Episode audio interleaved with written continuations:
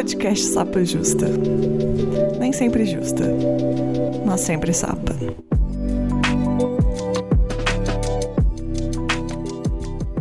Olá, sejam bem-vindos ao Sapa Justa. Eu sou a Letícia, a host deste podcast, que não sou sempre justa, mas sou sempre sapa. Meus pronomes são ela e dela, e eu sou uma mulher cis, branca, lésbica de Belo Horizonte. E hoje estou com duas convidadas maravilhosas e vou pedir para elas se apresentarem para vocês. Camila, por favor, se apresente. Olá, gente. Eu sou Camila Roseno, sou mulher branca, cis, lésbica, de Juazeiro da Bahia, professora, formada em História, com doutorado em Educação e que pesquisa as trajetórias de professoras lésbicas na educação básica. Também sou empreendedora, né? tenho um sebo aqui na cidade, o sebo nas Canelas, que é uma correria minha aqui também de fazer mais alguma coisa para além da sala de aula, movimentar a literatura aqui na nossa cidade. Maravilhosa. É, aqui também com a gente, Nara, se apresente, por favor. É, olá, boa noite. Eu sou a Nara Schmidt, é, mulher, cis, branca, lésbica, professora há 13 anos. 13? Torcendo para que seja uma superstição, uma coisa boa. Bom, sou professora de educação infantil há 13 anos. Me formei em pedagogia, sou de Blumenau, Santa Catarina, uma cidade bem conservadora e acho que vou poder contribuir mais na questão de vivências com vocês, de ser professora numa cidade assim tão, é, tão fechada para tudo. Intensa, né? Eu, eu, eu não sou professora, né?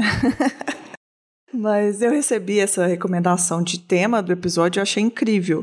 É, me mandaram assim, ah, pedi sugestão de tema e mandaram, ah, história de lutas, sexualidades invisíveis de professoras lésbicas na escola. Achei o tema muito bom e também eu recebi, além dessa sugestão maravilhosa, sugestões de participantes maravilhosos, que são vocês, né?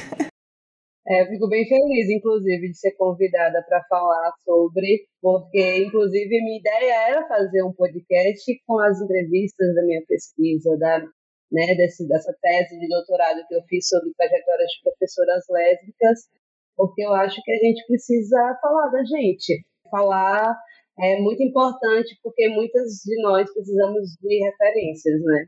E a gente também precisa colocar situações que a gente passa no dia a dia que são não naturais, constrangedoras e que marcam a gente de forma negativa, né? E que as pessoas insistem ainda em reproduzir tanto no dia a dia com os filhos, tanto com a comunidade, assim, né? Onde eu trabalho é uma, um centro de educação infantil público, então a gente trabalha com é, famílias diversas mas ainda assim parece ser um tabu muito grande, né, da maioria das famílias. Quando me sugeriu esse tema, eu fiquei pensando, né? Às vezes você eu consegue, começo a lembrar muito a minha vivência de, ah, como foi difícil a escola para mim, né? Como uma pessoa LGBT e tal. E a gente não coloca muito à luz, né? Como é difícil também nesse lugar onde as pessoas estão é, impondo, né? Estão com essas loucuras de questionar é, ah, o que, que você vai educar pro meu filho, o que, que você vai impor, o quanto isso é sofrido, né? É, a minha namorada, ela dava aula para crianças assim, de 4, 3 anos, aula de inglês. Então era um povo bem bonado de dinheiro. e ela, ela me contava algumas coisas que iam das coisas mais simples, assim, de tipo, ah, a criança tá. Uma, o menino tá querendo pegar uma coisa rosa. E aí, para ela, é natural que você pegue qualquer coisa, né? Porque a gente não está na idade média de pensamento, né? Mas de convivência, sim. E o quanto isso podia é, gerar um problema para ela só por causa de permitir que a criança vivesse o que ela estava querendo fazer ali sem nada. E agora a gente está nesse governo terrível que está cada vez mais difícil. Que faz uma lavagem cerebral e que só piorou ainda a questão do pensamento das pessoas, né? Que alimentou essa questão de é, mamadeira de piroca, é, aquele kit, era, eu não lembro o nome certo, mas era tipo. Kit gay. O mais triste disso, meninas, é que a gente vê, eu pelo menos vejo muito ainda, professoras reproduzindo esse tipo de pensamento e informação com medo, sem nunca nem ter visto, sem nem se questionar. Então a gente também está nesse cenário de professores que reproduzem é, esse tipo de comportamento e pensamento, né? Eu costumo dizer o seguinte, assim, que quebrar um armário para gente sempre é muito difícil, né?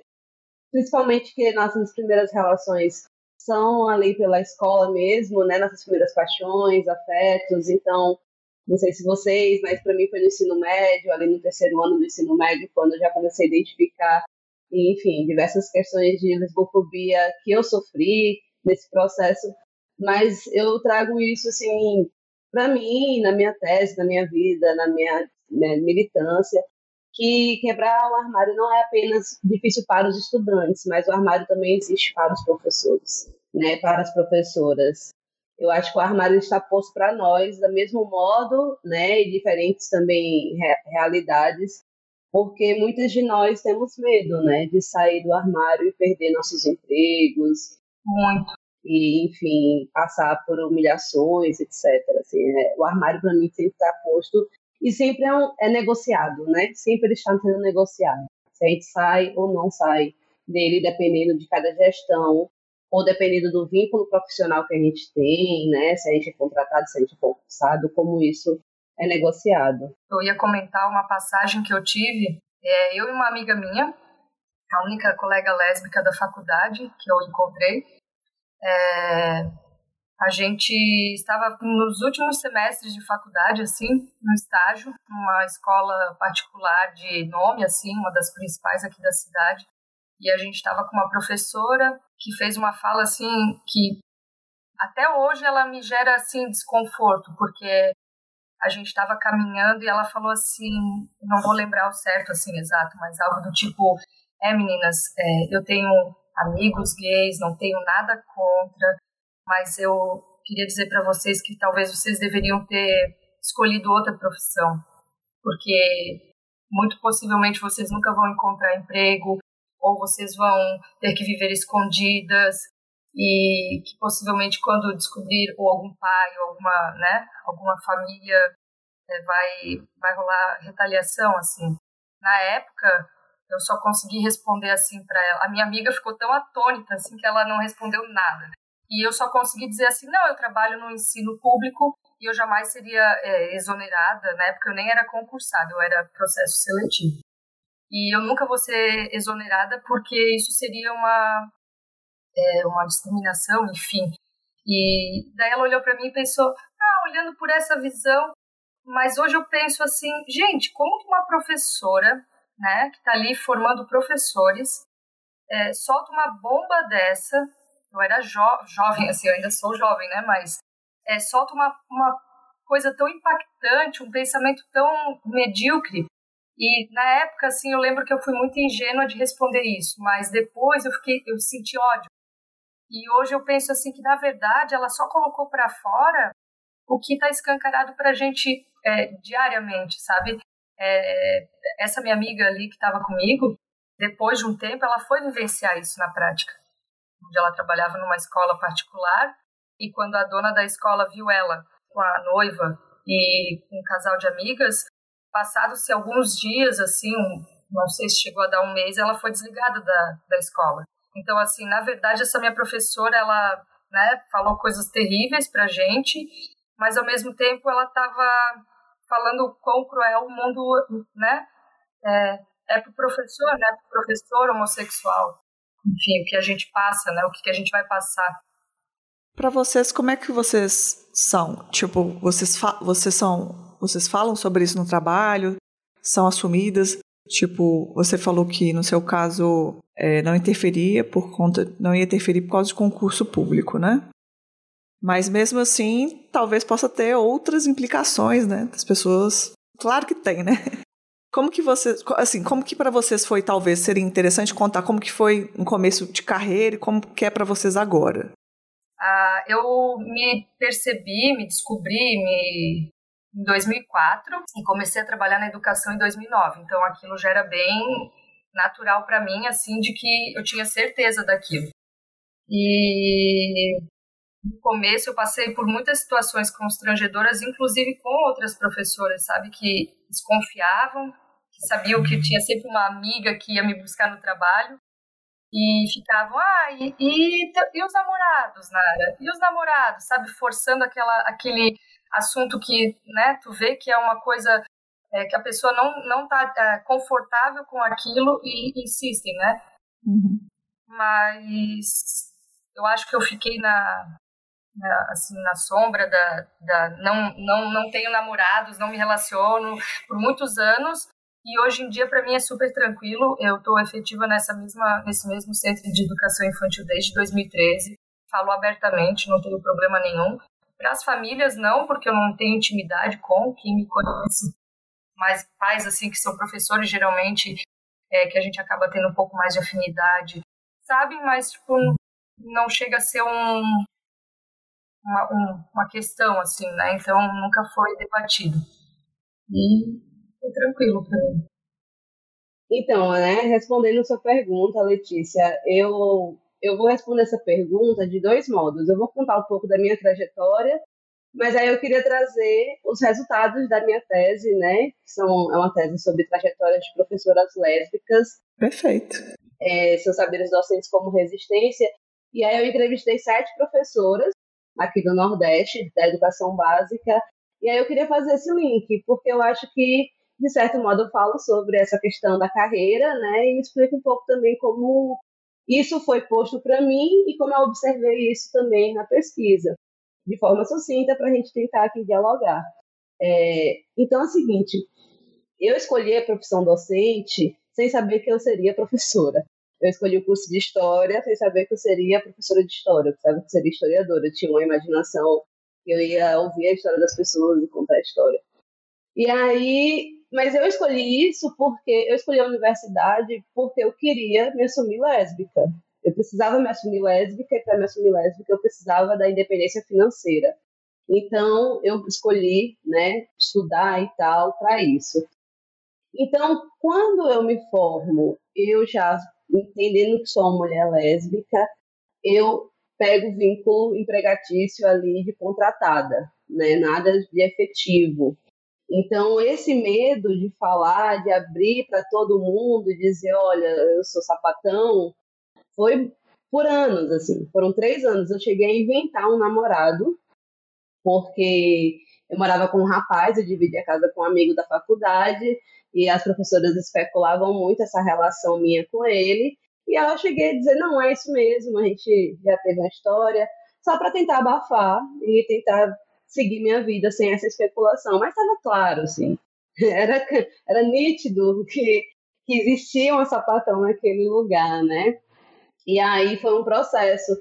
E aí, quando eu falo que eu quero trazer um pouco da tese, é interessante porque muitas das professoras que eu entrevistei também procuravam a profissão para poder se assumir enquanto lésbica, apesar de ser difícil.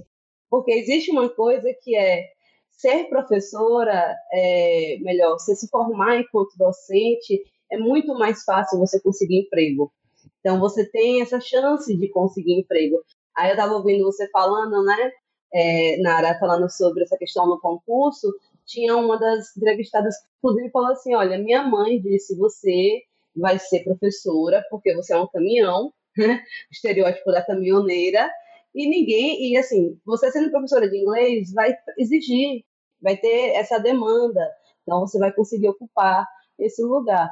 Mas eu passei esse tempo todinho assim, sem me assumir, e eu só vim me assumir quando eu passei no concurso público, e aí aprovada no concurso público, fiquei ali um pouco quieta, né, ali no silêncio, né, tentando negociar esse armário, mas eu já, enfim, já pesquisava sobre o tema, aí eu já pesquisava sobre o tema, eu já estava ali, né, por dentro, e aí uma, uma jornalista do G1 me convidou Ai, que chique! Para fazer uma entrevista sobre o Dia da Visibilidade Lésbica. Tudo.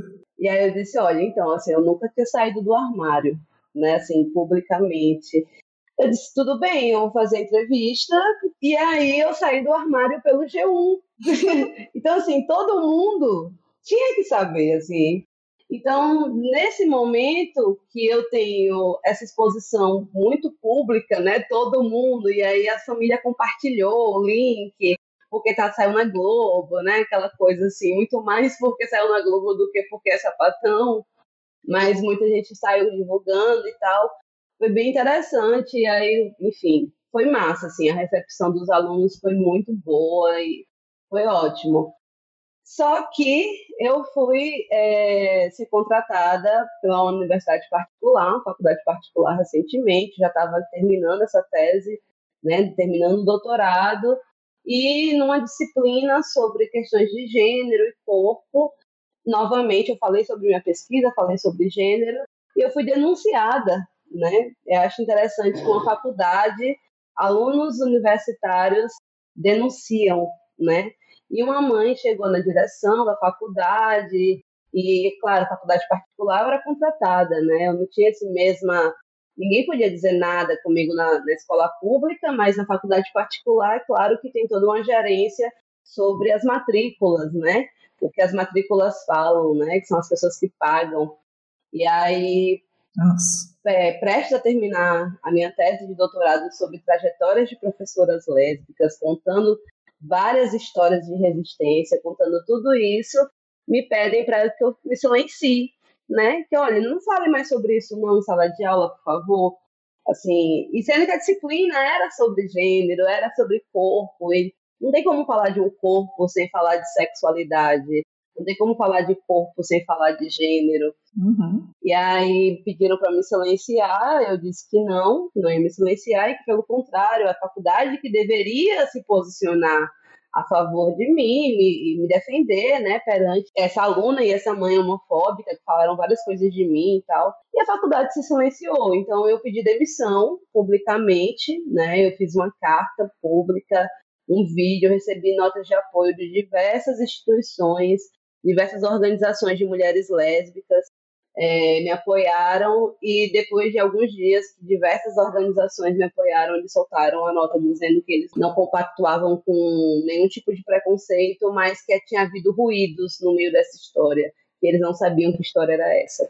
Então assim existe um processo que é a gente tenta essa estabilidade no emprego como uma garantia de poder ser né, o que somos e existe também essa questão da gente se qualificar cada vez mais, porque a gente quer ser boa, para que ninguém fale da gente, a gente quer entregar os diários no tempo correto, para que não tenha nenhuma reclamação, a gente quer entregar as provas, fazer tudo da melhor forma possível, até mais do que os professores héteros, para poder não ter nenhum tipo de reclamação. E nesse caso, por exemplo, da faculdade, eu era a professora mais qualificada do quadro de professores eu era que tinha maior qualificação profissional. E foi mais fácil, né, você falar para essa professora, tá bom, se demita, né, se demita, do que defender. Então, independente, às vezes, dessa formação e tudo, a gente vai passar por essas situações e eu acredito que a gente consegue essa estabilidade muito conectada ao vínculo. O vínculo que a gente estabelece no emprego ele é uma garantia da gente poder sair do armário e poder se assumir, poder falar isso na sala dos professores, por exemplo. É, eu não sei se para você, Nara, mas para mim a sala dos professores é o local mais violento. Eu acho que os professores, nossos colegas, e eu consegui identificar isso também na pesquisa, ele é o local onde existe mais agressões indiretas, né? A gente costuma falar que é sotaque, né? Soltar sotaque, soltar ali uma coisa para que te atinja de algum modo, muito mais do que os estudantes. Os estudantes amam a gente, assim, eles nos abraçam, eles são carinhosos, apesar de terem famílias homofóbicas, muitos deles, pais e mães, mas os estudantes são maravilhosos. Agora, os colegas de trabalho são horríveis. É, é uma questão que tu traz que é, seria engraçada se não fosse trágica, né? Sim. Sim. É, que grande parte das, da, dos momentos difíceis que eu vivi é, vieram de professores, de professoras, né? Porque a grande maioria na educação infantil são professoras mulheres, porque daí também tem outro viés que é a questão do professor homem na educação infantil, né? É, que também já sofre uma, uma represália. Na educação infantil não tem muito assim esse peso da sala dos professores. eu nunca ah, não sinto isso, mas essa minha colega, essa minha amiga que, trabalha em escola, ela vivencia isso sim.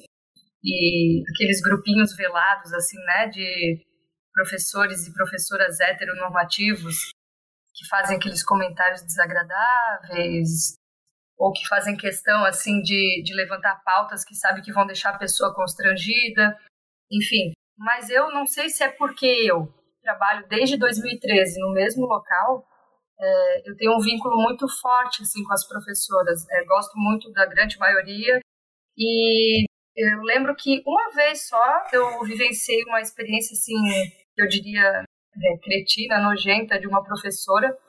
A gente estava com uma aluna que tinha é, dois pais e essa professora virou para mim, não sei se ela sabia na época, porque foi bem no começo da efetivação ali, então a gente não se conhecia muito, mas também não era algo escondido em relação à minha sexualidade.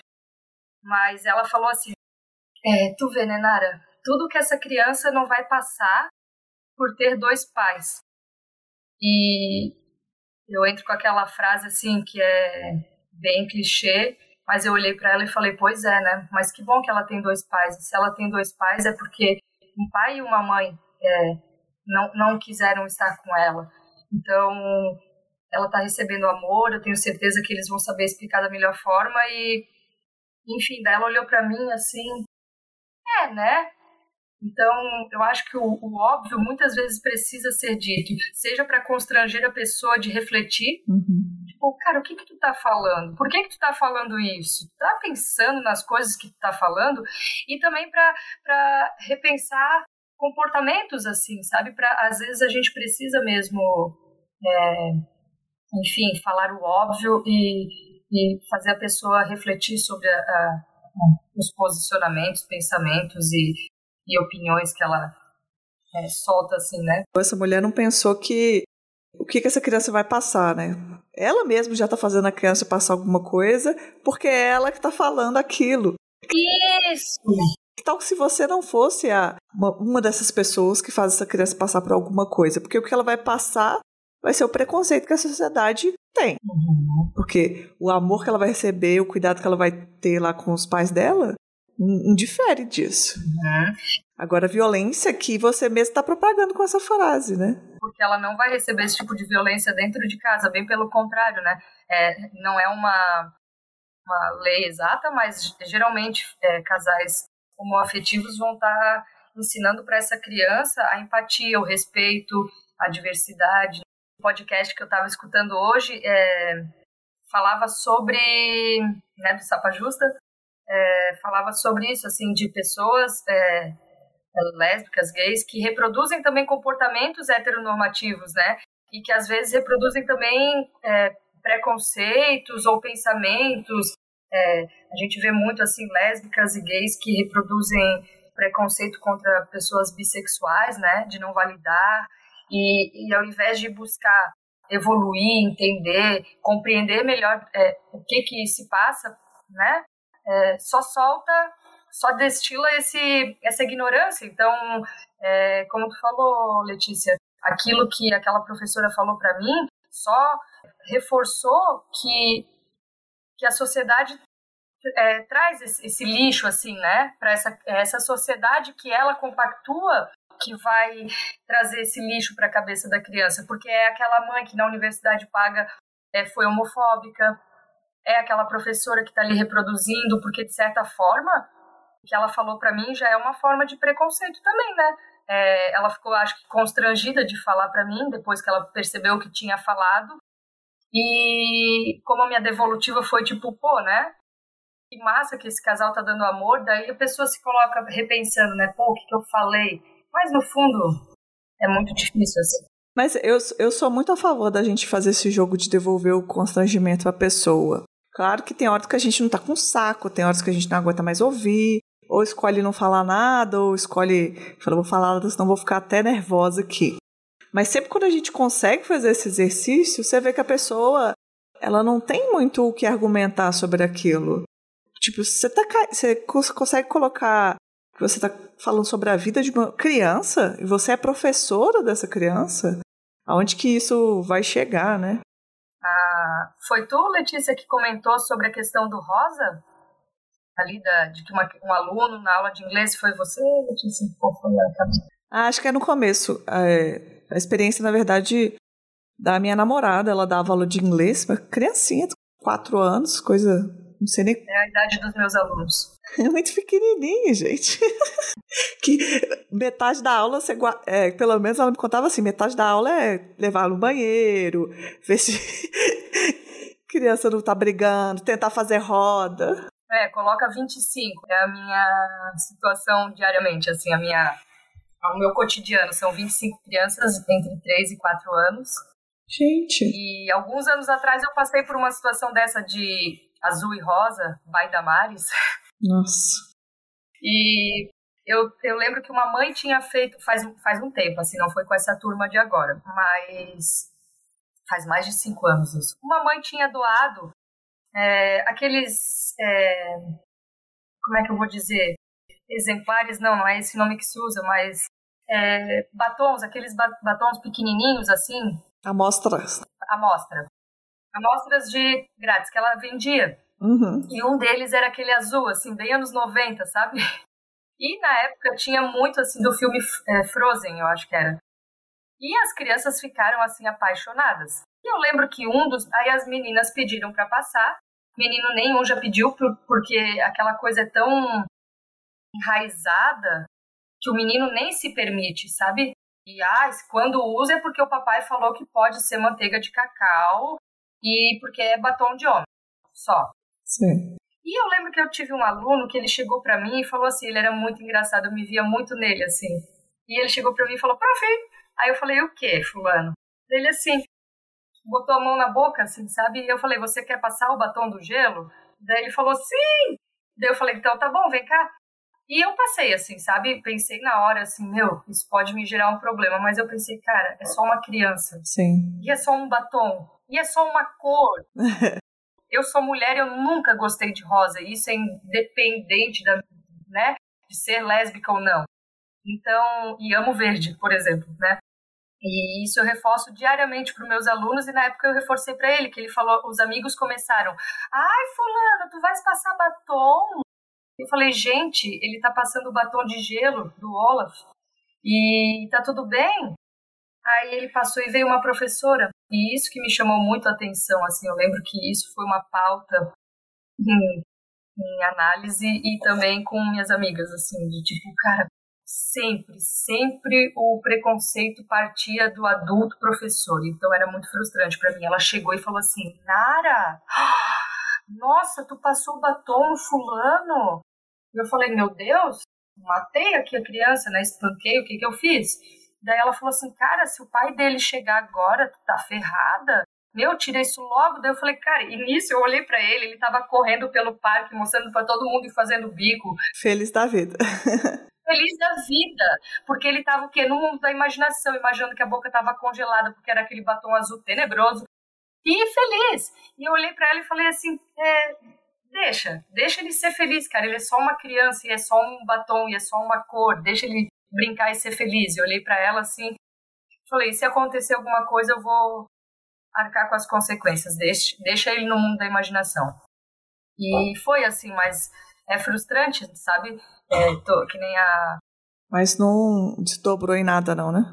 Não, o pai não porque essa incomodação não deixa de ser chata, mas eu quis peitar porque eu pensei assim, eu não vou deixar de. É, não foi uma coisa é, imposta por mim, né? É, partiu dele esse interesse. Sim, claro. E eu achei tão genuíno, achei tão lindo, achei tão natural que eu não quis podar, até porque as descobertas, as descobertas da criança, principalmente na educação infantil, ela se dá por meio da imaginação, né, da criatividade, de alimentar isso. Então, eu, enquanto professora, vou é, podar aquilo por medo algo é muito triste, né? Porque a gente sabe que acontece, né? A gente muitas coisas também eu deixo de fazer, eu deixo de falar por conta de, desse medo, né? De retaliação, de, de consequências possíveis, né? É, você contando isso como uma professora que permitiu a criança fazer uma coisa simples, já destrava assim várias memórias da minha infância que eu queria, sei lá, só chutar uma bola e sofri repressão primeiramente das professoras. Então, Isso aí com certeza faz total diferença na vivência da pessoa. É triste a gente pensar que a gente está vivenciando isso até hoje, né? Você, Camila, você qual é a faixa etária que você dá aula, mais ou menos assim, só para então, eu dei aula há muito tempo para ensino fundamental 2, que é do sexto ao nono ano, que é a faixa ali dos 10, 11 até os 15, 16 anos de idade. Uhum. E, ao mesmo tempo, também dei aula na universidade, né? Já dei aula na universidade pública, também como vínculo de contratada, e nessa universidade particular, foi esse último vínculo meu, né, no ensino superior. E agora, esse ano, eu estou de licença. Eu pedi licença da sala de aula para empreender, porque eu estava precisando dar um tempo mesmo, assim. Foi ano passado foi um ano muito doloroso para mim, né, por conta disso, porque todos os alunos, assim, as alunas fizeram uma comoção, mesmo me apoiaram, e foi muito muito interessante o apoio também externo, como eu disse, das organizações, mas eu fiquei muito chateada, sabe, assim, muito chateada porque depois de você fazer graduação, pós-graduação, mestrado, doutorado, sabe assim, você está há mais de 10 anos numa carreira acadêmica, justamente para você ter um currículo bom, né, ter uma experiência assim, dizer assim, não, olha, fulana é qualificada, ela se formou, ela foi lá, ela tem artigo publicado, ela fez pesquisa, ela, enfim, essas coisas que a gente sabe que dão mérito, né, na questão aí do emprego e tal, e que garante às vezes esses vínculos. E o fato de ser lésbica me coloca na situação de vulnerabilidade depois desse tempo todo, isso me deixou assim, tipo, muito chateada. Esse ano eu falei assim, eu vou tirar licença, tirei uma licença sem vencimento, estou empreendendo, né? mas acabei de ser aprovada no concurso público da Universidade de Pernambuco. Chique. Então, devo voltar para a sala de aula é, em breve, né? Devo voltar para o ensino superior em breve. E em pleno 2022, né, Letícia? A gente escutar relatos assim, onde não importa o, o quão é, grandioso ou qualitativo é o teu currículo, essa questão ainda é maior, né? A questão de ser lésbica é, é uma questão maior do que o teu currículo, do que tu pode trazer para os teus alunos de vivência, de experiência, de conhecimento, pode agregar é, para a sociedade. E é triste a gente pensar nisso, porque são comportamentos que não é possível, assim, sabe? É, eu olho, é, por exemplo, assim, lembrando de quando eu saí do armário eu me permiti sofrer porque eu também não entendia o que eu estava passando. E eu me permiti respeitar minha mãe, assim, que tem muitas, muitos filhos que se rebelam também, né? Então, olhando por esse lado, eu pensei, cara, minha mãe não tem acesso. Então, não tinha, né? Na época, eu tô falando de 2005, 2006. Então, ela, é, vamos supor, era o jeito que ela via o mundo. Era, ela, minha mãe é de 1951, a minha mãe tem 71 anos. Então, era um outro jeito de pensar a vida. Então, a gente teve que percorrer esse caminho juntas para aprender. Agora, em pleno 2022, tu ser de modo nada sutil, mas dizer assim, ou você vive no teu armário e tu não pode ser quem você é, né? Para poder ser aceita aqui, ou você não é você, ou você vai embora, né? É, e nesse, nesse, nesse caso específico da Camila, não é só, por exemplo, ah, eu vou ter que lidar com uma pessoa, né, tipo minha mãe, um familiar, uma pessoa que está causando é, um desentendimento, porque não entende a minha vivência. Sim. Isso é uma estrutura, não foi uma pessoa só. Talvez tenha sido uma pessoa que denunciou junto com outra. Mas toda a estrutura ali da, do colégio, das pessoas que estavam na direção, que são as pessoas que comandam, elas estão todas alinhadas em de destruir a nossa existência. A verdade é essa. Exatamente. Porque é agir como se você não existisse e você não vai pertencer a um lugar que, por mérito, se mérito existisse nesse caso, né? É. Você estaria completamente qualificada. Exatamente. E assim, tudo isso me fez pensar assim, bastante a importância de escrever sobre a gente, sabe? Seria muita hipocrisia minha, por exemplo, estar tá escrevendo a trajetória de sete professoras, ter entrevistado essas sete professoras do Nordeste. Eu saí andando no Nordeste, eu fui em vários lugares, assim, conheci todas elas pessoalmente, né? Nossa. Eu dei sorte de fazer minha pesquisa de campo em 2019 que aí foi um ano antes da pandemia. Se eu tivesse feito em 2020, talvez eu não teria feito essa viagem, né? Mas eu fiquei um mês no Nordeste percorrendo. Enfim, toda a articulação que eu fiz para conhecê-las foi através de movimento social, movimento político, movimento de professoras. Então, assim, para mim seria muita hipocrisia eu estar terminando uma tese de doutorado falando sobre lesbofobia, contando essas histórias e me calar. Assim, era impossível. Eu, Camila, estava tava me tratando, né? Eu tem, tem duas frases assim que eu lembro muito bem, uma é da Bell Hooks, que ela diz assim que a gente tem que transformar as nossas dores em teoria. Então, a gente pega o que tudo que a gente sofreu e vamos transformar isso em conhecimento, vamos transformar isso em algo que nos fortaleça. E a outra é Audre Lorde, né, que é uma referência sapatão da gente, que diz que eu não deixo de ser quem eu sou quando estou na sala de aula. Eu não tenho como deixar a Camila Sapatão na porta, no corredor, me esperando, e aqui eu vou ser a professora que vai performar a heteronormatividade, né, a heterossexualidade. Eu não consigo, eu não consigo. A professora que eu sou, sapatão, vai ser essa mulher que eu sou, fora da sala de aula.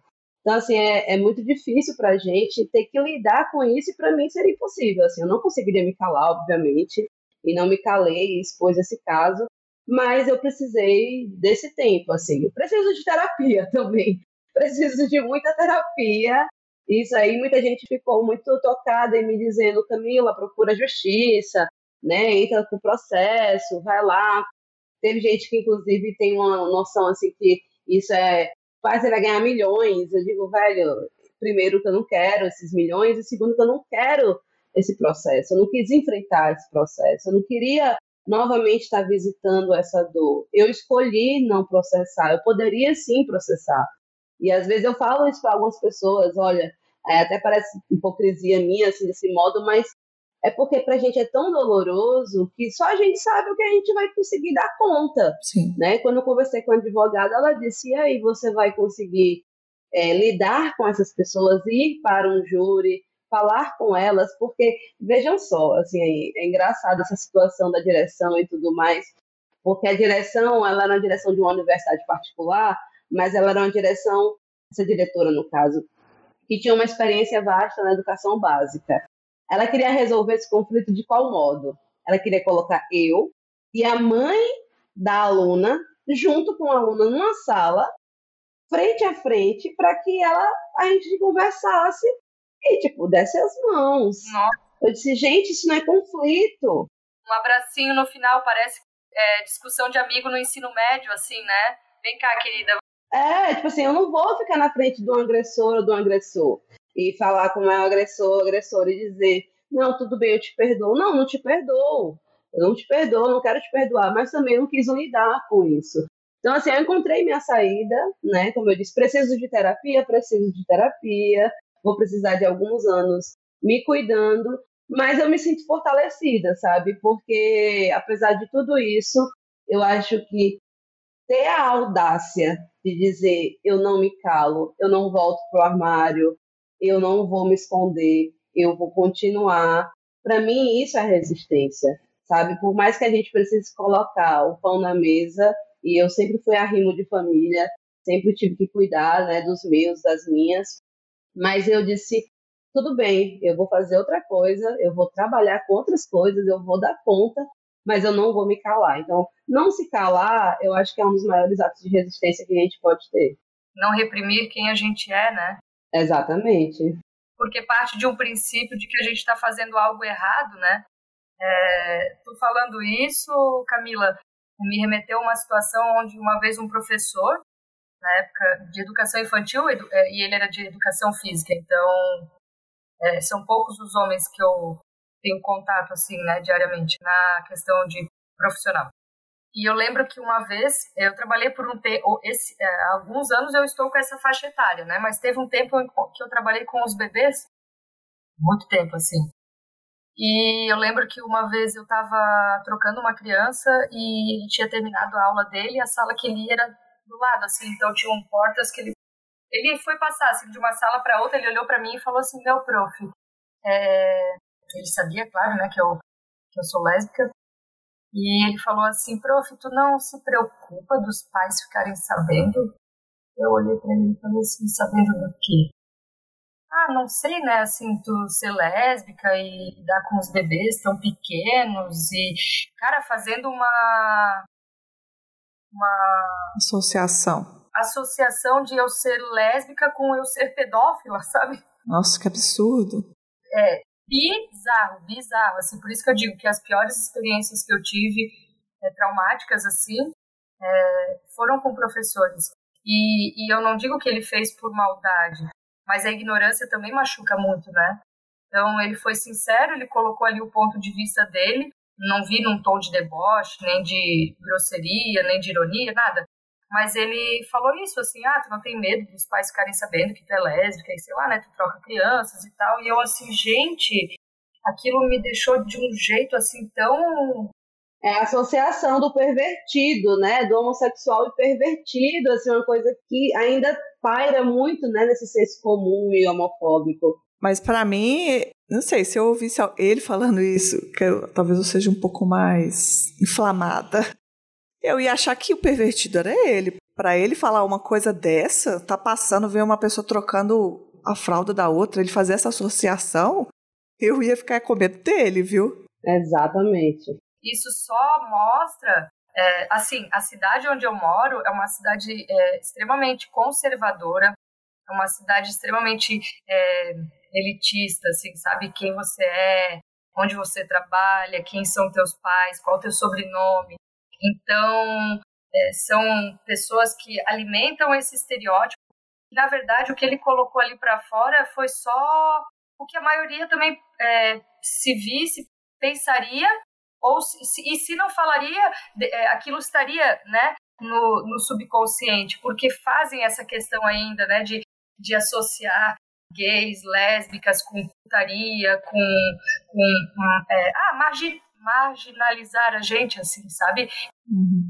Sim. Que é uma coisa que a gente tenta é, há muitos anos e que ainda é, é visto, assim, sabe? que o gay é putaria, né? A gente tá na boate, a gente pega todo mundo, a gente não consegue é, ter uma família e manter um relacionamento, sendo que isso é uma coisa assim que a minha mãe aprendeu na prática, por exemplo, que ela associava também um pouco isso, assim, sabe? De que ser gay é aquela questão da promiscuidade, ou o que, que, que, que os outros vão pensar. E, no fim, ela era os outros, né? Ah, e tudo bem quem quiser também ser promíscuo, né? Ah, sim, com certeza, né? Com certeza ainda assim não tem nenhuma associação com coisas criminosas. Né? Não, não é essa questão, mas associar sempre que todo gay é, vai ser assim ou vai ser assado e vai gostar de putaria, de festa. Sim. Agora, associar com, com a violência, uma questão com crime, né?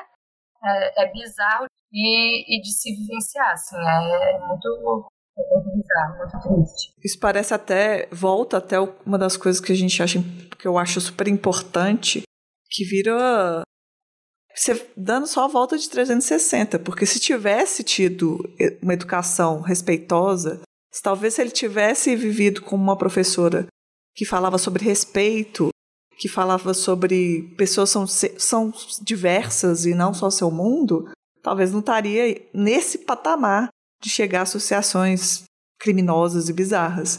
É um ciclo, né? É, Letícia. E assim, eu acho que tudo isso que a gente falou aqui, além dessas questões que são, enfim, muito presentes, né, no momento que a gente vive, principalmente ali de 2014 para 2015, com toda aquela questão que política de movimento escola sem partido crescendo, né, esse conservadorismo exacerbado e associado a diversas práticas que são violentas e que a gente não pratica, mas que são associadas né, a quem está fazendo esse debate de gênero, até, até mesmo assim, eu fico pensando da violência contra a mulher, né, ser, ser tido como um debate doutrinário, ser, discutir violência contra a mulher é visto como algo da esquerda, né, isso assim, é... mas aí tudo isso, assim, como você disse, esse giro de 360, ele recai sobre a formação também dos professores. Né? Essa formação docente nossa é uma formação que não está trabalhando essas questões. Ou quando se trabalha, tem uma disciplina de 30 horas numa grade de horários assim, você faz, sei lá, eu sou formada em história, como eu disse, então você tem é, três é, Europa, né? Você estuda três América, você tem não sei você estuda menos isso, assim. Então, tipo, a disciplina de gênero na educação era uma disciplina eletiva que você optava se você queria fazer ou não. Então, isso vai muito dessa formação nossa, a formação que não consegue. Então, você chega lá na universidade, você já não teve isso na educação básica, até porque isso, né, é, é de uns anos para cá, você já não tem isso na educação básica, você não tem no ensino médio, você não tem vivência de movimento social, porque o movimento social educa muito mais, às vezes, do que próprias escolas e universidades. Né? O movimento social faz com que a gente entenda nosso lugar nesse mundo e qual é a nossa participação nele. Mas você não tem nada disso, você nem passou nem no movimento estudantil na universidade, e aí você se forma e vai para a sala de aula. Então, são, eu acho que assim, a grande questão nossa, docente, pensar né, esses colegas, pensar tudo isso que está correlacionado, é pensar essa formação. A gente precisa estar tá debatendo isso, porque se a gente, e digo assim, a gente professor, né, falando professora, eu professora, na área professora, a gente está discutindo essas questões, porque se nós professores e professoras a gente não tem nenhum espaço que a gente possa dialogar sobre isso, vai continuar reproduzindo o que né, acontece, o que está na mídia, o que está no grupo do Zap, Sim. Né, no grupo do, da igreja, que diz que estão tirando dentes de criança. Vocês, não sei se vocês ouviram um absurdo, uma fake news da Mari, se eu não me engano, da Mari soltou essa semana que estão tirando dentes de criança para facilitar o sexo oral. Essa de dente de criança eu não ouvi, não. Nossa, mulher, pelo amor de Deus. Então, assim, é coisas tão absurdas, porque quem são fascinados pelo sexo e por essas práticas sexuais, que não é o sexo em si, são eles, né? É. Sim, ela é um exemplo do que eu falei que eu ia achar desse professor bizarro aí que fez o comentário com a Nara. Não é normal para mim, tipo assim, e aí vamos abrir bem esse foco de normal, não? Não cabe isso, não encaixa o quanto essa mulher é obcecada, o quanto ela é desnorteada nas palavras que ela fala e tem uma obsessão clara. Sim. Isso para mim é, aparece, parece ser de uma pessoa que é, na verdade, a abusadora. Por que passou isso pela cabeça desse ser, né? Falta de luz. Sim. Porque é algo que não é, é não é natural, né? Ali comentando sobre essas questões, a gente vê, e o que a Camila traz, assim, que é essa falta de de conhecimento e falta de entendimento, realmente, assim, falta muito essa bagagem para o professor, mas também falta vontade de ir atrás, falta ir atrás de deixar o que eu entendo é, enquanto, é, como é que eu vou dizer? Às vezes o professor é aquele professor que está lá na igreja e nada contra, mas, tipo assim, aliment, é, sendo alimentado por aqueles estereótipos, aqueles padrões e aqueles comportamentos é, extremamente preconceituosos e não reflete isso na prática, sabe? Poxa, por que, que eu estou continuando a, por que, que eu continuo a agir dessa forma? Por que, que eu estou passando isso para os meus alunos? Porque, na grande maioria, no dia a dia, a criança jamais vai trazer isso. A criança é, é um ser assim muito puro. A primeira vez que eu falei que sou lésbica com uma criança foi esse ano. Sou professora desde 2009, sou há 13 anos, não sou de exatas, mas eu acho que são 13 é, foi a primeira vez. E a gente estava desenhando. Ele nem é da minha sala, mas ele já foi meu aluno. E aí a gente estava é, numa interação com outra turma, minha turma com a turma dele, ele é maior, 5 para 6 anos, e ele estava desenhando, daí ele falou assim, ó, oh, prof, eu estou desenhando você... Ah, eu falei assim, prof, eu falei eu, que eu ia num casamento, e ele falou, ah, prof, então eu vou fazer você e o seu namorado. Daí eu falei assim: ah, prof, não tem namorado. Me veio assim, eu não sei porquê. e é triste pensar também isso, né? Que a gente passa anos sem falar sobre a nossa vida, porque minhas alunas perguntam por medo, assim, né? Uhum. Mas ele falou assim: é, eu vou fazer o seu namorado também. Aí eu falei assim: ah, prof, não tem namorado. Daí ele assim: você não namora? Daí eu falei, ah, eu não disse isso, eu só não tenho namorado. Daí ele olhou pra mim assim, tipo, cara, o que, que tu tá falando? Daí eu falei, ah, eu tenho uma namorada. Daí ele, ah, tá, então eu tenho que desenhar com vestido. Tipo, cara, foi algo tão normal pra ele, tão bonito. Que fofo. É a gente que empobrece a mente, é a gente que dificulta a vida, o adulto, né? É o que eu tô dizendo. Uhum. É o adulto que, que, desculpa o palavreado, mas, tipo, cara, é o adulto que fode a vida, assim, sabe? Sim. Porque a criança, se ela, é, é, não, não parte dela isso. Isso parte da família, né? Então, esses comportamentos que a gente vê às vezes lá na criancinha pequena, é, que eu pego ali, né, é, na, na, série, ali na educação infantil, e que a Camila vai pegar lá, pegava ali no, na, na, no fundamental e na faculdade, são comportamentos e reações onde a família alimenta, né? Ai, prof, por que. Não, não pode pintar de rosa, ele é menino, mas por quê? Ah, porque meu pai disse que isso, isso, aquilo. Então, assim, na verdade, todo esse preconceito, toda essa questão que passa de geração para geração é alimentado, né, pelo adulto. Então, é, é, muito mais profundo e mais triste do que a gente imagina, né? Poderia ser algo muito mais simples se partisse da criança. Não, eu queria dizer assim, é, a gente, quando, quando nós nos colocamos enquanto professoras lésbicas, a gente assume isso em sala de aula, isso faz um bem para tanta gente, assim, sabe?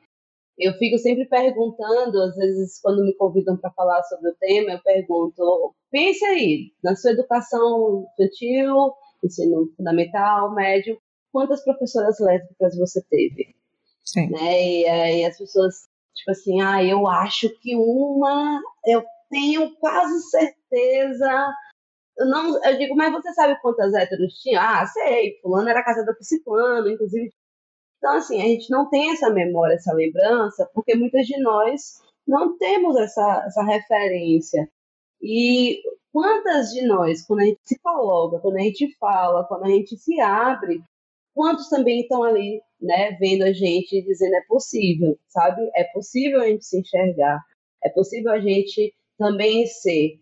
E uma coisa que aconteceu comigo e aconteceu com várias, né, assim, a gente fala muito da, das dores, né? Mas eu quero falar também das alegrias e das, das forças, né? Acho que é importante que a gente também, né, realce isso. É que a gente fortalece esses alunos, essas alunas, e a gente constrói políticas de afeto. Eu costumo dizer assim, porque às vezes quando a gente vê que aquele aluno, aquela aluna, ou aquele aluno, né, que aí hoje a gente consegue também você tem uma geração já que está se colocando como um aluno e acho ótimo, que é uma coisa que há quatro anos atrás a gente não, não via isso, né? Quando a gente vê que aquele estudante está ali em uma situação de vulnerabilidade, a gente vai lá e defende e constrói uma política de afeto. Vou defender você, né? Não vou deixar que façam isso com você. Não vou deixar que você seja chincalhado, que você seja violentado, que os seus amigos né, cheguem lá e te batam porque você é, tem um jeito afeminado, né, que ah, fulaninha é mulherzinha e tal. Teve uma, teve uma, uma professora das entrevistas que eu fiz, que ela contou algo muito legal. Ela disse assim, Camila, é, eu me tornei gestora de uma escola e dentro do cargo de gestão existiam vagas para estágio. Então, quem é que eu caminhava para fazer as entrevistas de estágio primeiramente? Eram alunos LGBTs. Uhum. Então, alunos LGBTs, eles eram convidados primeiro para ocuparem, porque ela disse: essa é minha política de ação afirmativa na escola. Eu tenho essa possibilidade. Os alunos negros LGBTs, eles são os primeiros a participarem das seleções de estágio. Porque me, me preocupa o aluno gay, preto que está na periferia está sendo violentado por outros homens, às vezes se prostituindo, inclusive, para poder né, ter algumas, algum dinheiro, porque o pai não aceita, a mãe não aceita e tal. Então, eu prefiro que ele já esteja ali no primeiro emprego. E aí eu fiquei pensando assim, várias outras, assim, tenho várias histórias dentro da tese que contam sobre isso, assim, como a gente, com toda essa consciência, a gente constrói essas, né, essas pequenas fortalezas, mas que são super importantes para que a gente consiga é, ter novas pessoas aí se assumindo sem tanto sofrimento, ou, enfim, tendo um apoio, tendo uma força de quem eh, muitas vezes eles admiram, né? E elas e eles. Admiram muito. Admiram. Se a gente for pensar, todo mundo tem alguma história, às vezes uma história pelo menos LGBTs, né, as minorias, talvez uma uma história traumatizante com alguma professora, mas a gente tem sempre aquela professora que a gente lembra com carinho, que forma o que você é, que tem muito de você aquilo que aquela, aquela pessoa passou por algum momento na sua vida e você jamais esqueceu. Exato. Com certeza essas pessoas, é, todas as pessoas LGBTs que encontrarem professoras como vocês, elas vão com certeza ficar marcado isso para a vida delas, porque é, a visibilidade, se identificar com, pessoa, com as pessoas, além de tudo de ter um amparo, que a gente muitas vezes não tem, né? Uhum. Principalmente porque é, tem, um, tem um exemplo, né? Assim, eu gosto de trazer esse exemplo. Às vezes eu vou trazer o exemplo do. Porque, assim, para as mulheres lésbicas, hum, às vezes demora um tempo para que as questões dos estereótipos estejam mais nítidas, né? Eu estou falando mesmo dessa performance aí da heteronormatividade e tal. Então, às vezes, ali você já está com interesse, já tem um desejo, mas o seu corpo, a sua vestimenta, enfim, algumas coisas ainda não transparecem tanto como os homens, né? Os homens gays. Muitos homens gays, às vezes, eles já estão ali, é, como eu disse, às vezes tem um jeito, uma coisa que anda, a forma como se fala, que aí já diz, ah, fulano é mulherzinha. E muitas vezes eles são violentados por outros homens, né? E aí, novamente, o machismo, né? Que tenta rechaçar qualquer tipo de feminilidade, né? Eles não podem ver nenhum traço de feminilidade. Se vê um traço ainda em um homem, pior ainda, né? Como assim? Você é homem e decidiu ser mulher, né?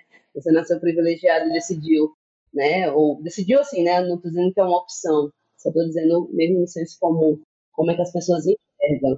A visão do, do agressor, né? Isso, é a visão do agressor. É, você sabe que não tem opção aqui, gente, só para não, não confundir. Mas é, como você, né, tá aí performando essa feminilidade e tal, e aí ele apanha na escola, né, de um, dois, três, guri e tal, apanha, e aí quando ele chega em casa, ele não pode contar pro pai, que eu apanhei porque estão me chamando de viado na escola. Porque senão ele apanha de novo. Né? Isso também acontece com nós mulheres lésbicas, né? Então, isso acontece com pessoas LGBTs. Então, a gente tem uma violência que a gente sofre na escola e a gente não tem esse amparo, às vezes, em casa. Porque se estão falando que você é viado na escola, se estão falando que você é sapatão na escola, por que isso? Você é sapatão? Então, você não vai falar para sua mãe isso, né? Então, é, você sente muita vergonha, né, quando você. Não é uma coisa tipo, ah, é, que você vai buscar amparo, porque você busca um amparo na sua vergonha. É, eu tive uma infância que eu era lida muito como uma criança sapatã e escutava isso direto. E eu não contava isso para ninguém, porque contar para isso era reviver novamente a agressão que eu tinha escutado e as pessoas iam passar isso na cabeça delas. Né? Tipo, vai que ela não percebeu. Eu pensava assim, não vou dar ideia, né? então, é uma, é uma violência massacrante. É uma violência dupla também, né? Porque a criança se sente rejeitada na escola, se sente agredida na escola e chega em casa e não tem o acolhimento de, é, né, teoricamente, é, era para ser acolhida, né, por alguém que é para te amar é, in... incondicionalmente. Incondicionalmente. Obrigada, Letícia. E chegando em casa sofre duplamente por isso, assim, né? Porque daí chega em casa onde deveria ser a rede de apoio, de acolhimento, de, de enfim, não recebe. Das coisas que eu acho mais linda é quando tem alguma criança que, ah, pai, quero, sei lá, vestir o vestido da Frozen.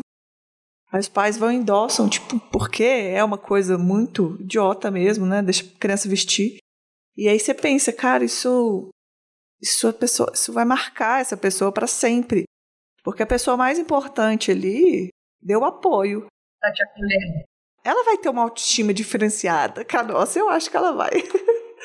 vai sofrer, claro, porque a sociedade é cruel, mas eu acho que quando a gente tem o apoio, a Maitê ficou bem famoso um vídeo que ela estava contando que, que é ela é uma mulher trans e aí a diferença da vida dela foi o pai dela dar apoio. Ah, isso eu assisti, sim. Muito lindo, né? Que ela até conta a história da avó dela, que depois. Apagou todas as assinaturas, né? É. Você vê, tipo, isso faz muita diferença, porque você teve um apoio. Quando você tem um apoio em casa, você tem um apoio na escola, que é um lugar que a gente passa muito tempo, eu acho incrível. Também vem um dado muito forte, assim, de questão de, de suicídio, né? Sim. Porque muitas dessas crianças, adolescentes, né, a gente sabe, a gente já passou por isso, quando a gente é adolescente, a gente é muito. é tudo muito exacerbado, é tudo muito forte, violento. Então, quando a gente não consegue lidar, entra para esse índice assim, né? Poxa, eu sou rejeitado na escola, eu sou rejeitado em casa, eu não sou acolhido, eu não sou compreendido. É, às vezes chega a esse ponto, a esse limite assim de pensar, cara, eu não, eu não devo mais estar aqui nesse mundo, eu não sou bem visto, eu não sou alguém normal, né? Porque normal ninguém é. Sim. Eu, inclusive, pensei, desculpa, Nara, eu, inclusive, pensei, assim, muitas vezes sobre isso, assim, porque quando eu tive minha primeira, quando eu tive meu primeiro beijo, né? Assim, foi no terceiro ano do ensino médio. E foi lindo, foi super gostoso, foi incrível, mas foi dentro de uma festa da escola.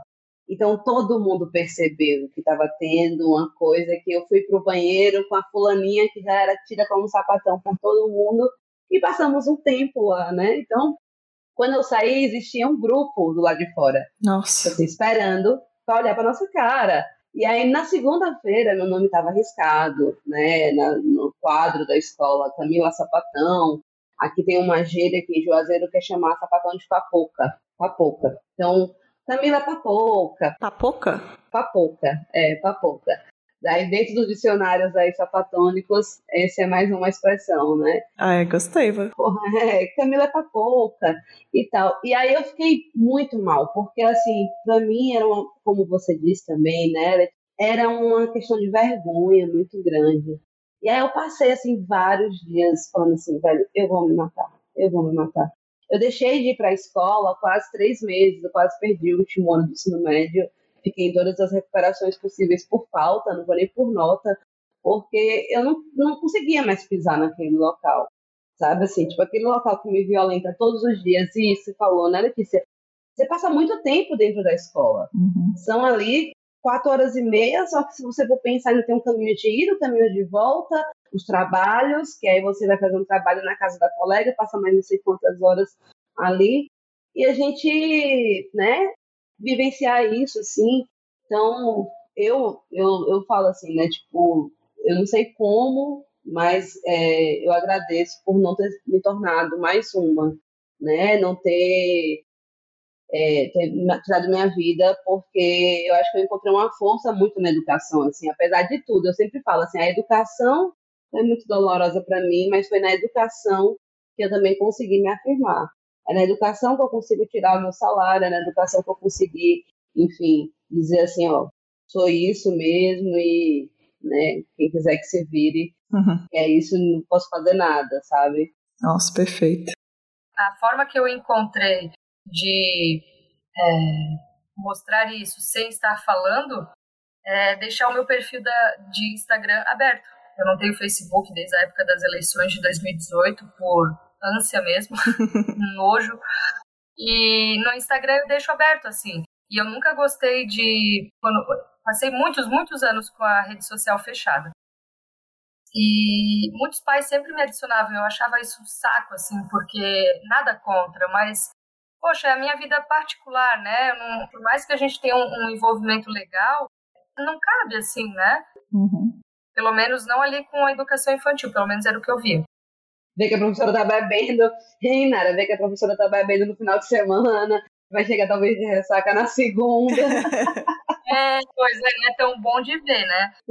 É. E, mas vou deixar o meu perfil da, de Instagram aberto, principalmente por essa questão, assim, cara, tu quer adicionar, adiciona, se tu quer parar de, né, posto minhas coisas, sou militante, sou é, crítica mesmo ao governo, a, ao, a, ao governo inclusive municipal aqui, e tenho minhas questões e eu deixo aberto justamente para isso. Assim, é uma forma de militar, é uma forma de dizer eu não entro pro armário mais não. Uhum. É, sou lésbica com orgulho, não muda em nada a minha vida. Parem de pensar isso, gente, por favor, estamos em 2022, né?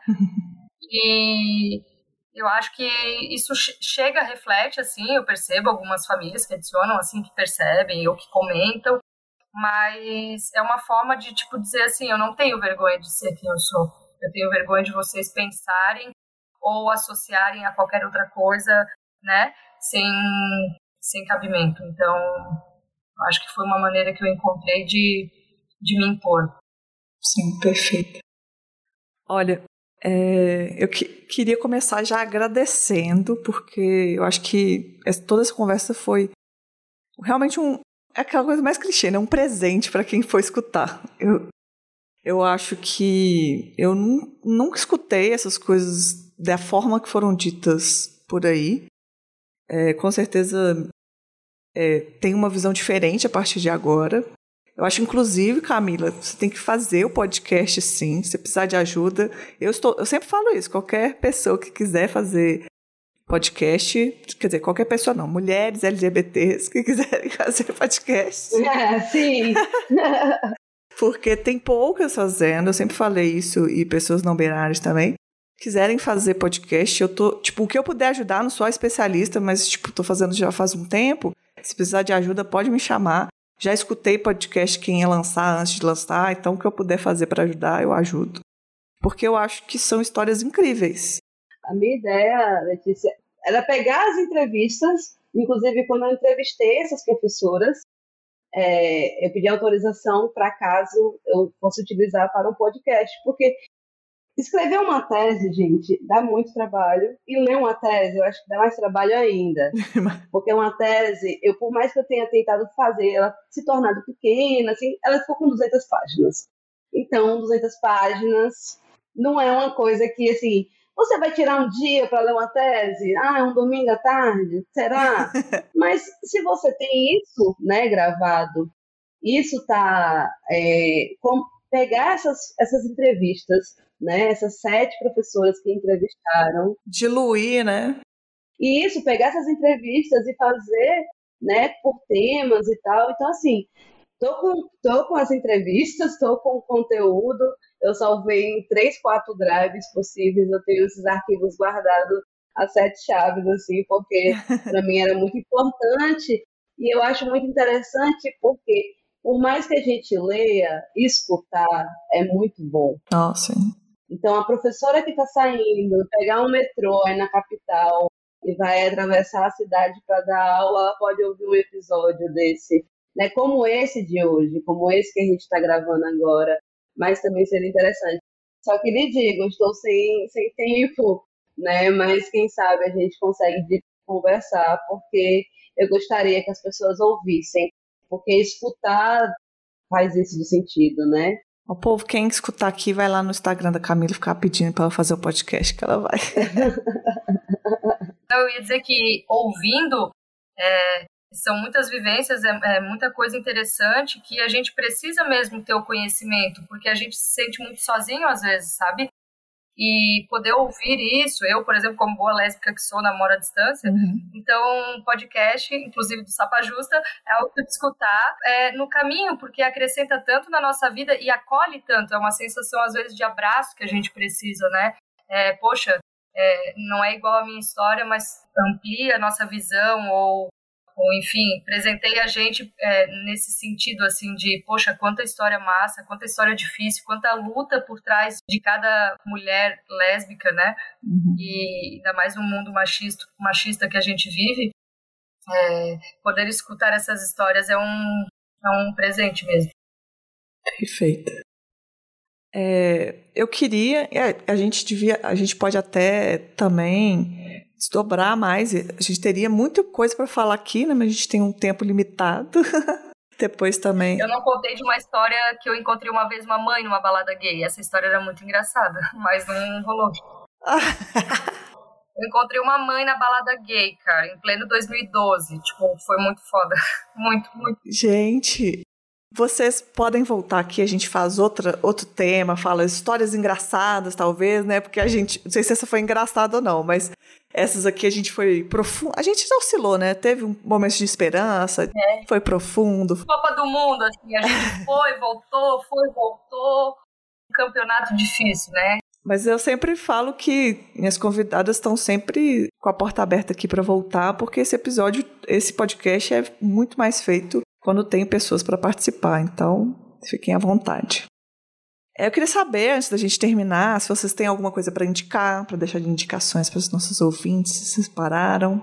Eu tenho.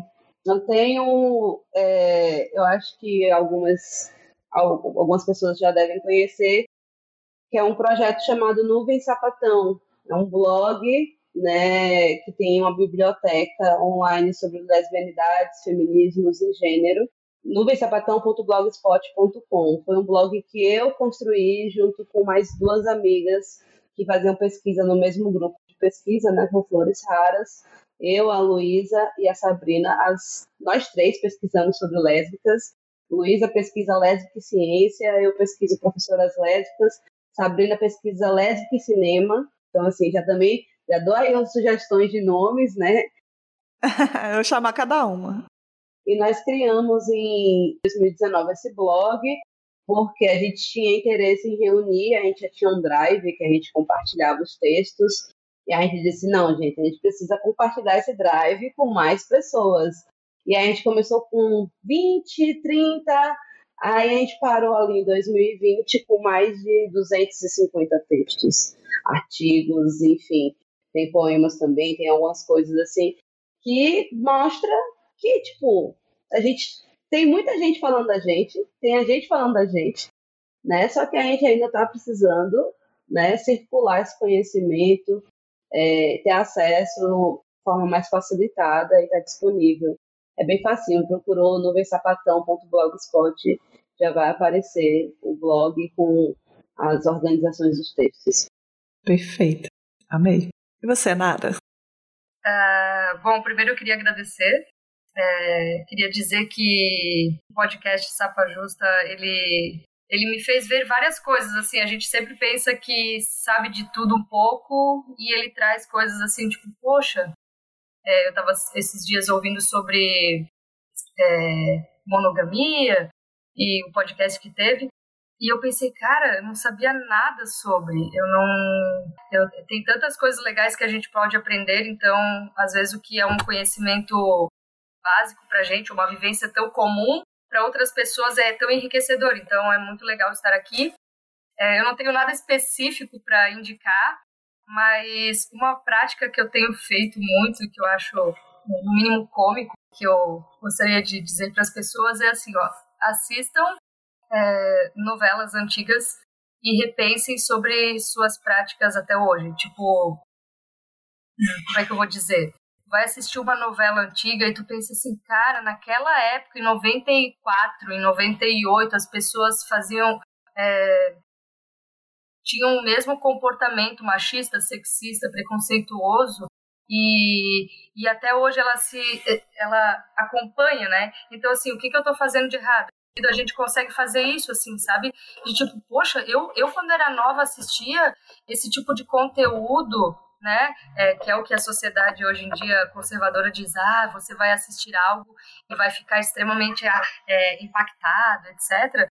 A gente assistia coisas muito, muito sádicas, muito perversas, muito bizarras. Isso não, não deixou de fazer quem a gente é. Então, é, eu acho que isso é, uma, é um, um bom exercício assim, para a gente se questionar que passou-se tantos anos e a gente continua ainda é, mantendo o comportamento, sendo que a sociedade ela evolui conforme, né, experiências, é, enfim, conhecimento, comparações. Então a gente segue é, nessa linha de raciocínio. Então penso que a gente pode, pode evoluir muito mais se a gente buscar algo nesse sentido, assim. Eu amei essa indicação, uma, uma indicação de uma prática, achei muito boa.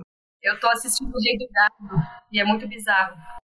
Nossa! Uhum, e as pessoas ainda seguem os mesmos padrões de comportamento e a gente pensa, não é possível que essa novela passou lá em 1900 e Guaraná com rolha e o tiozão tá ali repetindo até hoje. Não faz sentido, as pessoas pararam de evoluir em alguns sentidos, né? Porque querem, porque é, acesso tem, né?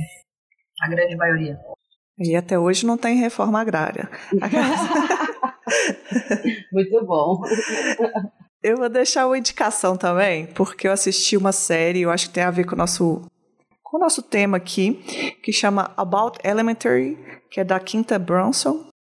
É uma série de comédia, é americana e ela é sobre é meio um documentário, tipo estilo The Office, só que não é a mesma premissa, mas é aquela coisa que fica filmando e tal. Eu acho muito interessante porque passa altos perrengues lá na escola pública, uma escola pública americana.